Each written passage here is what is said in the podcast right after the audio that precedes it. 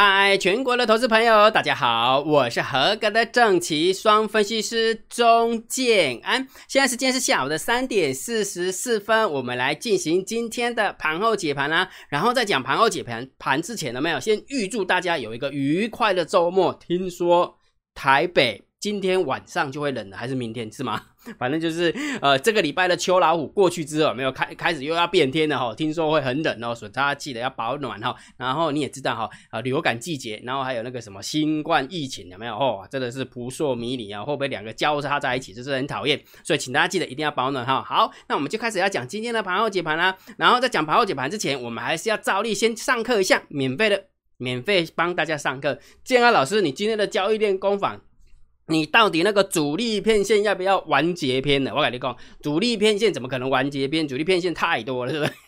但是在讲主力片线之前，有几件事情要宣布哈。第一件事情，当然就是十二月份的台子期的法人换仓成本，建安老师已经算出来了，这个数字不利亚重要，所以请大家记得要去索取哦哈。那怎么索取呢？用你的 LINE 回传三零呃呃回传二零一，对不起，用你的 LINE 回传二零一给建安老师，我的 ID 小老鼠 D I I 七零五九七。另外一件事情就是。高雄粉丝见面会，呃，应该说粉丝见面会的高雄、台中、台北。那因为建安老师在高雄的部分是应那个台新证券、台新证券的邀请，所以。呃，高雄的粉丝见面会，姜老师就没有办好，但是就是用那个高雄的讲座代替粉丝见面会。好，但是台中跟台北就不一样了。台中、台北的话，建安老师应那个某间公司的一个要求啊，一个一个邀邀约了哈，然后姜老师要出去跟大家粉丝见面哈，然后总请大家记得哈，既然他是个粉丝见面会，它就不是个投资讲座，也就是说，姜老师不会给你推销什么摩尔投顾很好，赶快来参加会员哦，你放心好了，姜老师不会这么 low 的哈。我还是我还是觉得就是爱欢喜敢玩哦，就是缘分到了，自然而然就会结缘哈。所以出去的话，不会去什么推广业务，什么卖什么软体，什么都不会。好，反正重点就是出去跟大家见见个面，分享一下我的交易的心得，好，就这么简单哈。所以请大家呃密切期待锁定姜老师的频道，或者是电报频道，或者是 YouTube 频道啊。台中、台北开放报名的时候，姜老师会跟你讲。OK 哈，好，来姜老师不要再屁话了，讲重点好不好？交易练功坊，今天你是不是又要告诉我们如何避避免主力骗线洗礼？今天要赶快要介绍这个题目，但是要介绍这个题目之前，我感觉有一个更加重要的题目爱讲。阿拉讲，来，我给你看一张图啊。看完这一张图之后，有没有你就知道真的很恐怖。阿拉公布，阿拉恐怖你在不利亚恐怖哈。来，姜老师把这个图也给它放大一下。当你看到这张图的时候，你可能没有感觉，也不知道这是图是什么哈。来，我给你介绍一下哈。建安老师是引用台湾银行的网站，那这个网站的话就是历史的美呃台币跟美金的汇率的变化，那台币跟美金的一个汇率的变化哈。那第一张图的话是现金汇率的部分，也就是说你知道吗？哦，真的是呈现断崖式的那种下跌，好恐怖，对不对？你知道吗？如果假设现在。你要去买美金的现金的话，你大概只需要用二十八点七八块，你就可以买到一块美金哦，也就一一块美元，就是用二十八点七八块的台币去换一块美金回来哦。你看，真的很便宜，对不对？之前还有三十块，还有三十一块，对不对？现在只有二十八点七八块而已。好，这个是属于现金的一个汇率，就是买现钞。那集齐的汇率呢？集齐汇率呢？是现在是多少？你知道吗？哦，马其断崖式的下跌，就是目前你如果假设买美元的话，你只需要用二十八点五六五的台币就可以换到一美元，这是什么概念？知道吗？不知道呢。我们看一下左边最最左边这个变化的话，大概三十块。然后这边的话，大概我我们比较多，我们就二十八块半好了，好不好？这边是三十块换一块美金，这边是二十八块换二十块八块半换一一块美金。好啊，这是什么概念？来，金老师今天跟你讲哦，这个很重要。也就是说，假设在呃六月六月初的时候，大概五月底的时候，你用三百万的台币去换了美元。那你现在这个时候这个时间点，你要把美元换成台币的话，你大概有没有三百万的台币？你大概会亏十五万到十六万，我恐怖吧？也就是说，不过几个月啊，五六七八九，哎五哎六七八九十十一。半年的时间呢？半年的时间，你的三百万只现这只剩下两百八十万。那如果假设你是六百万的话，有没有？你就大概去掉了三十万。如果假设你是用九百万来来买的话，你大概就去掉了快要五十万台币，真的很恐怖，对不对？无这无这上面看鬼啊，钱个黑咧遐啊，换换成美金，进来就会。竟然换成美元，竟然会赔钱，对不对？很恐怖，对不对？好，这时候就来了啊！既然这个汇率这样的变化，那那么样的大，那当然很恐怖啊，对不对？那我们就不讲什么什么呃台币升值对于什么呃那什么呃出口厂商有没有是不利的啊？这件事情我们就不讲，就光我们手边的美元怎么样？你在八呃五五月份的时候换的美元，到现在有这么多的一个价差有没有？都是不不见了，就赔赔掉了啊！在谁谁赚走？嗯，这是个好问题，对对？那谁赚走？那当然就是有心人士赚走。那什么叫有心人士赚走？就是央行很头痛的，央行很头痛的，就是一些热钱进来炒汇的那些热钱把它赚走了，所以你手边的美元有没有会贬值？就是因为他们害的好。这时候就来了，这时候。金老师要跟你分享一个主题，这个主题就很重要，比避免主力骗线更重要的主题。今天现在这个题目我们先跳过一下，要跟你分享这个主题：为什么我们的外资竟然会大买反向 ETF？就好像什么台湾五十反一啊，对不对？搞不好偶尔还会去买一下 VIX 啊，对不对？VIX 指数啊，那为什么外资要去呃，就是热钱哈？外资热钱为什么要去大买反向的 ETF？到底是为了什么？来，金老师跟你分享一个一个那个新闻，这个新闻很重要哈，总算出手了，对不对？盼着盼着盼着，做央行醒过来了，对不对？这么说好了，建安老师引用经济日报的一个新闻，他说什么？外资大买反向 ETF 炒汇。金管会管了哦，这这你也知道，你要记得哦。呃，原本外汇看起来应该是央行的职责啊，怎么会金管会去管呢？哈啊，那到底金管会怎么管呢？来，我跟你分享哈。来，我们一步步往下看哦，看完之后你就知道哈。来，新台币对美元近期强声势猛烈，光看这个图也知道啊，不恐怖是这这不是近期好不好？已经睡很久了，好不好？我们的哎嗯嗯。不能乱讲话，不然我会被关台哈。好，来，中央银行进场调节，手会守得非常非常的清楚，而且直指有二十家的外资借由台股的反向 ETF 炒汇，余额高达四百八十亿元，并要求金管会要好好管这些炒汇的外资。也就是说，主主持是谁？央行，受持是谁？金管会。做什么动作？好好的管管一下那些炒汇的那个外资，而且那些炒汇的外资有没有还去买那个反向的 ETF？到底在搞什么鬼啊？对不对？好，所以金管会主委黄天木今天表示，央行发现好外资做法之后，呃，政企局已经呃邀也已经跟相关业者。沟通过了，要求发行反向 ETF 的投信卖给外资的比例不可以超过三成。怎么说呢？因为外因为外资它要呃汇进来，那请大家记得哦，这是央行的规定。外资如果你把钱汇进来，就是美元换台币，你不可以 parking 现金太久，对不对？如果假设啊，反正那个那有时间点的，就是你把美元换成台币之后摆着，呃，央行就会生气。你摆着干嘛？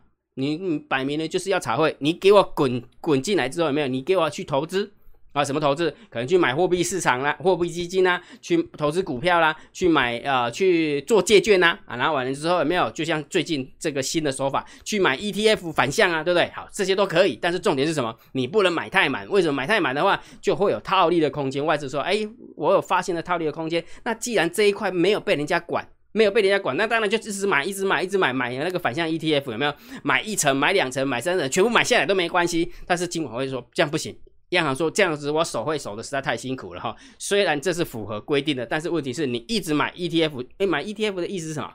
买反向 ETF 或是买正向 ETF 是什么？表示他真的有按你的规定去投资啊，只不过我投资的的标的是反向的而已啊啊，清楚没有？好，所以就是他没有违反规定，所以央行因为守会守很辛苦啊。虽然你没有违反规定，那但是你不可以买太满，所以你必须要买三成以内，超过三成以内的话不行。所以今晚会就出手了，来来来来来，你们这些阿萨布鲁的外资来，你给我给进来进来进来，你买 ETF 不能买太多啊。所以也就是说啊，不是，对不起，我讲错。那个什么叫那个业者过来没有？不是叫外资外资来热钱来来约谈，不是那个是央行的职责，金管会的职责是要那个 ETF 的发行者，就是说，哎，你要管一下这个外资不能让他买太多啊，买太多的话这是被炒，这边炒会套利的，那这央行会守得很辛苦啊，那我就被央行，嘿，你也知道了对不对？好，讲清楚了没有？所以他整个主持当时把它搞清楚之后，我为什么要给这这个这个题目？外资为什么要大买反向 ETF？是从这一个汇率而来的，因为你会发现汇率真的是太夸张了。这个年初三百亿，经过半年就变成两百八十五亿。年初如果三千亿，现在只剩下两千八百五十亿，也就是说差了一百五十亿的钱呢。一百五十亿的钱是活生生、血淋淋，白白花花的银子嘞？对不对？那钱就被人家款走了，被那个炒汇的款走了，那这央行那会很生气呀，对不对？好，清楚了哈。好，所以外资汇入后不买股票不行的，将资金长期呃停泊在固定收益的商品里，坐等新台币升值汇差。也就也就是说，很简单，你注意听哦，这个很重要。我在那我我这个时候，如果我美元换换成台币，我只要我。哎，应该是说，我把美元换成台币，对不对？摆着，摆着，摆着，等哪那那呃呃，钱老师我在干嘛？我如果那时候的我那个外外资有没有用三十用那个一块美元换成三十块的台台币，然后摆着哦，就是这个时候啊，来我我我用这个张图好了哈，我我在干什么？我这怎么个讲不太清楚的这个感觉哈，来，等一下哈，这时候如果外资有没有用三百亿？的等值的台币的美元哦，三百亿等值的美元，把它换成台币摆着，然后我就去买那个反向 ETF，摆着摆着摆着，哎，就升值了，有没有？然后就升值了？等我要换回美元的时候，我只要用二十八二十八万二呃二十八亿啊，不两百八十五亿换成美元，又换回原来等值的美元了啊，剩下的那一百五十亿的台币就是我净赚的，我什么都不做哎，我只要把在这个时候有没有用美元换成台币？然后呢，去买 ETF 或者是买固定的收益，我不投资股票哦，反正我就不要投资股票，我就是要买固定收益，摆着摆着摆着半年，我就可以赚一百一百五十亿，何乐而不为？这就是外资的一个做法，所以央行很头痛，好，央行很头痛，所以外资汇入后不买股票，但是他去买。固定收益的商品，坐等新台币升值赚汇差，也就是说，这时候如果假设他真的呃愿意把那个台币换成美元的话，他就光有这这些汇差，那就够了哈。向来被央行视为炒汇的嫌疑，也就是说，你进来不投资股票，买固定收益，我就认定你在炒汇，我了解哈。因此设下了防防炒汇的规定，外资汇入后购买债券等新台币固定收益的商品，不得超过。汇入资金的三成，也就是说，如果假设我汇入了一百亿，放在固定收益的呃那债券等固定收益的商品的资金不得超过三十亿。为什么？因为我呃知道央行知道你这个手法了，哎哎，对不起，央行知道你这个手法，这个钱摆在那边，然后完了之后，哎对升还台币升值之后有没有把它换回来，你就赚钱了，对所以呃，央行就很聪明，说你进来不可以给我摆在那边，你必须要投资股票，就这么简单。好，那既然呃，我摆在那个什么那个固定会固定收益的一个商品里面的话，不违法，对，不违法，不违反规定啊。所以央行就加了一条，可以，你可以摆，但是不可以超过三成，其他的七成你给我滚到股市去，就这么简单。好，了解好。所以也就是说，如果假设外外资这么做的话，是符合规定的。但是如果外资有没有全部都摆摆在呃固定收益是不行的。好，所以就是么道高一尺，魔高一丈，对不对？虽然你规规定我不能去买固定收益的资金超过三成，那我就进场买股票。那买股票有正的正向 ETF 啊，也有反向 ETF，总可以吧？对不对？总可以，对不对？好，所以这时候呢，外资就去购买反向的 ETF，无额度限制，汇入一百亿。我就可以投资一百亿在反向的 ETF，而且全额都是以新台币计算，所以外资申请汇入的时候就能够实现实现结汇，也就是说直接美元换现金的，那么直接美元换新台币的就直接结汇了哈。因此，若台币汇率升值，就能赚取啊汇兑收益。好，所以央行观察外资从今年的月六月开始，有没有看到？是不是一模一样？有没有？六月开始有没有？五月底六月初，然后就一直会进来买 ETF，我们就会进来买 ETF，就等等等等等等等台币升值哦。这时候央行总算发现了。有没有太晚了？嗯，应该不会了哈，反正有做事就好了哈。每当新台币升值的时候，有没有六月份的时候，每台新台币升值的时候，呃，对于台股反向 ETF 持有的增加金额反而非常的快速，且集中度非常的高。刻意规避资金汇入后，停泊在货币市场资金不可以超过三成的规定，并建议金管会将外资呃持有台股反向 ETF 纳入三成的规范当中。好，啊哪买了哪些？央行并直指外资近期大买的反向 ETF，包括了元大反向 ETF，也就是元大台湾五十反一，市场超过呃市值超过一千亿，外资就占了四十二趴，也就是说外资光这一档 ETF 就买了四百二十亿。成本我们不算了，我们就算市值就好了哈。所以国泰反向 ETF 占了八成，然后呢，富邦反向 ETF 更到到达到达八十六趴。你看这一个 ETF，台湾五十反一，然后这边国泰反向 ETF 占八成，富邦反向 ETF 占了八成六。啊，你光你真想一件事，光光那个什么，光那个台湾五十反一，它就占了四十二趴，等于是四百多亿。那其他零零扣扣的这加起来，不是超过四百多亿，超过五百亿了。不是很恐怖吗？对不对？好，所以虽然他说央行有四百五十亿啊，好是这样子哈。好，然后金管会主委黄天木表示，就央行说的那四百八十亿，政企局已经跟相关业者沟通，跟谁？那跟呢？一定是跟元大沟通嘛，跟国泰沟通嘛，跟富邦沟通。你不可以让外资买那么多啊，对不对？好，所以政企局已经向相关业者沟通，主要是那几家发啊，主要是那几家发行的反向 ETF 的投信大，他们大概都能体谅央行这样的期待，在发行。特定反向 ETF 的时候，外资占比不可以超过三成，他们会慢慢的去调降，慢慢的去调降。哦，好，没关系哈，嗯，好。哈哈 所以你知道没有？所以很多人为什么要跟你讲这个？很多人说，哎，金老师，那个外资一直拼命买那个反向 ETF，是不是看空台股？有没有？其实，也许某种程度是看空台股没有错，但是他大部分的钱。是为了要炒汇，安利有了解不？所以很多的东西有没有等着等着等着答案就出来了哈？千万不要自己这边乱猜哦。外资买了很多的 E 反向 ETF，一定是看空，然后完就是从一万点开始看空，看到一万二，看到一万三，现在就跟去讲，这样了解没有？所以把整个前因后果把它弄清楚就 OK 了哈。好，那另外一个你一定会很好奇，姜老师他为什么要买反向 ETF？就是？为什么不要去买正向 ETF？你知道为什么吗？当外资汇出的时候，有没有？通常会有一部分的资金会去砍台股，会去砍台股嘛？台股把它砍下去嘛？就我不要了，那反向 ETF 不就是涨了吗？那我反向 ETF 涨了之后有没有？它是不是就卖的比较高的价钱？那卖的比较高的价钱的时候，我汇率是不是又可以获获呃获得价差？所以我在汇汇汇回去的时候有没有我的汇率呃获得价差？然后呢，我的反向 ETF 如果涨上来的时候，我也赚了一点点价差。所以 I'm like take it，怎么算它都划算，对不对？所以外资外资真的还蛮聪明的，因为因为。啊，其实用城市跑一跑，也许他们就发现了这些有套利的空间哈。那不过央行从六月份开始就发现，那这是好事哈。虽然现在是十一月份哈，经过了半年了，不过发现是好事啊，不是吗？总不能装睡嘛，对不对？这些现在已经睡醒了哈，所以大家也许这件事情是不是呃，央行一暗示说台币可能会怎样哦？我不知道了哈。反正重点是今天姜老师跟你讲了一个主题，说为什么外资带大买反向 E T E T F？也许。并不是真的看空台股这件事情，请你把它记起来，是因为汇率实在是涨得太凶了，那台币升值升得太凶了，所以也就是说，知道吗？就是外资热钱是为了炒汇才进来的。OK 哈，好，所以今天的一个交易练功坊就跟大家分享这个主题哈，外资反外资大买反向 E ETF 到底所谓何来？讲清楚了没有？清楚了哈，好，清楚完之后，当然我们就开始要进行今天的盘后解盘啦。然后在讲盘后解盘之前，请大家记得一定要帮金老师按个赞。分享给你的好朋友，请他们做订阅，小铃铛记得要打开哈。好，然后大盘最重要的，呃，盘后解盘最重要当然是对大盘点评嘛。我的看法是盘整偏多嘛，你可以呃小部位的看多这个大盘，不认同的就请你观望这个大盘。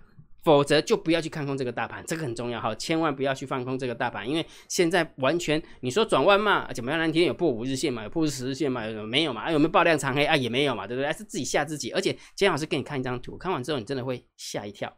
好，呃，上市的部分先冲，有没有看到上市的上市的部分先冲半个月，将近快一个月，对不对？那上柜的部分有没有？现在正在温水煮青蛙。有没有看到温水煮青蛙？到底是温水煮青蛙呢，还是温水煮九级呢？所以我被讲的就是讲，唔通我被看空啦。你刚刚啊，其实就是这么一回事啦。哈，所以盘整偏多，不认同的就请你观望；认同的就请你小部位的看多啊。然后再不认同的，就千万不要去看空这个大盘。好，这个很重要哈。好，那我们看一下今天那个盘中大单、小单多空力道。今天的走法跟昨天的走法很像。今天走法是不是也蛮压抑的？来给你看，大单做多。两分，呃，小单做空负一分，加起来正一嘛，对不对？多空的力道是负负两分，那负三分，这样加起来是负二分，对不对？所以加起来的话，也就是稍微压一点，稍微偏空一点点哦。所以今天大盘就是没有走得很强，好，所以也就是说，如果假设你要知道大盘多空的变化，盘中的部分，我认为这件事情你还是要做，请你盯好大单、小单多空力道这个频道，免费加，嗯，免费的哈。好，那么看一下今天的盘面结构，今天大盘小跌了五。点，有没有？小跌了五点，你知道吗？今天三大法人卖三十二亿，外资的部分卖了四十四亿，昨天也大概卖这个数字，结果跌了五十点，今天也是卖这个数字，结果今天只跌五点。真的，我今天有没有还在跟那个跟我们那个海龟聊天？最近的行情真的是要看猫儿的心情了，真的要看猫儿的心情。伊想要诱吼，就给伊诱了；伊想要给你跌了，伊就别给你跌了。这这这今天给你涨跌无序，真的是涨跌无序。但是你时间拉长，是不是就盘子偏多的感觉？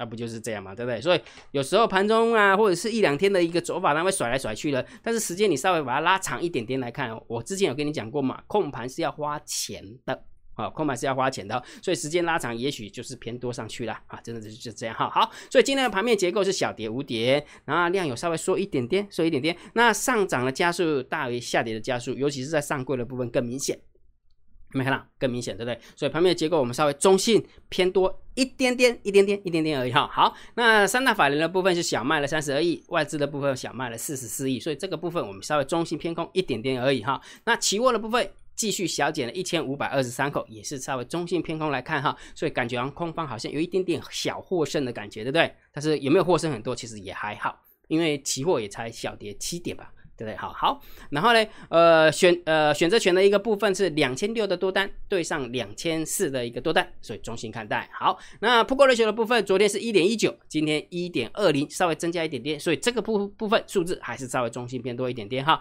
那散户多空遇到有缩减的哈。真的，我们家的猫真的很厉害，真的。也许就是这个四十趴当中有没有可能有二十趴是散户的，有二十趴是猫儿的，真的是很难追踪，非常非常难难追踪哈。有时候多空力大偏空的时候有没有，它就大涨；有时候多空力大偏空的时候有没有，它就给你小跌，对不对？所以这个猫真的是出入实在是太无形了哈。好，那今天的散户多空力大是稍微缩减的，所以我们来看一下到底是谁减，好不好？结果发现。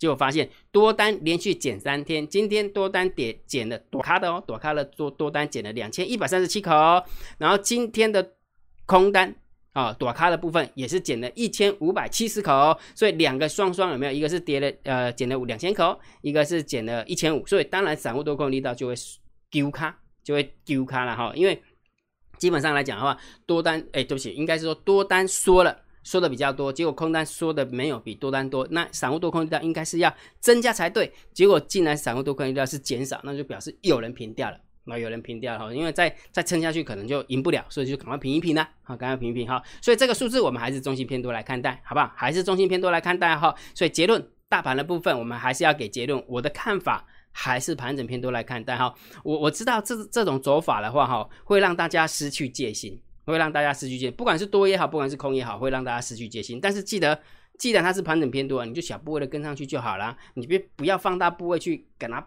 赌输赢，你懂吗？千万不要把股票市场当做是你赌场啊！虽然它某种程度很像赌场，但是你真的不要用赌徒的心态去面对它，那真的很危险，真的很危险。呃，十一月份不是赌输了吗？你还在赌十二月份吗？你要怎么赌啊？对不对？好，了解好，所以还是盘整偏多来看待哈。但是个股的部分，我还是非常非常的坚持。你要你的个股的操作策略，一定要把它当做大盘的大盘在盘整的时候的操作策略，这是我非常坚持，我姜老师非常非常坚持，因为不像多方攻击盘。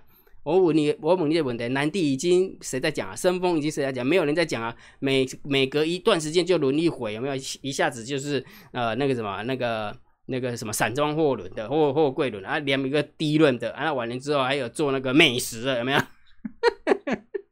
啊，不就轮来轮去的嘛，对不对？啊，进来轮来轮去，就是今天涨一天，然后完之后休息一个月，啊，完之后回到它的时候又再涨一天，然后又再休息一个月，啊，不就这样吗？所以你就说是个多方攻击嘛，我怎么看都不像哦，我怎么看都不像哈。所以个股的部分，我还是会建议大家把它当做大盘在盘整的时候操作，会比较 OK 一点点哈。好，所以请你记得做多的强势股回档接，做空弱势股反弹空，急涨急跌，也就是说强势股急涨的时候你要卖掉。弱势股急跌的时候，把它回补掉，所以这个叫急涨急跌反向操作，吼，逻辑就是这么简单哈。啊，不然的话，就以强势股，我们急涨的时候，大部分都会追高嘛，不就是这样吗？那弱势股急跌的时候，大家都会想要追空嘛，好，所以这个时候大盘盘整的时候，就给它反过来做，反过来做哈。好，那标的在哪边？还是一样，金老师的每一天的个股解析的索马影片都有录，哦，都会告诉你当中的股票有哪些，中线价差股票有哪些，波段。呃破断策略的股票有哪些，都在索马频道里面哈。所以请你记得用你的 line 回传三零一，你就知道怎么样成为金老师的订阅制会员了哈。好，那今天的盘后解盘就解到这个地方哦。如果觉得金老师 YouTube 频道还不错，不要忘记帮金老师按订阅，加入金老师为您的电报好友。加入姜老师为你的赖好友，关注我的不公开的社团，还有我的部落格交易员养成俱乐部部落格。今天的盘号解盘就解到这个地方，希望对大家有帮助，谢谢，拜拜。立即拨打我们的专线零八零零六六八零八五零八零零六六八零八五摩尔证券投顾钟建安分析师。本公司经主管机关核准之营业执照字号一零九金管投顾新字第零三零号。新贵股票登录条件较上市贵股票宽松，且无每日涨跌幅限制。投资人应审慎评估是否适合投资。本公司与所推介分析之个别有价证券无不当之财务利益关系。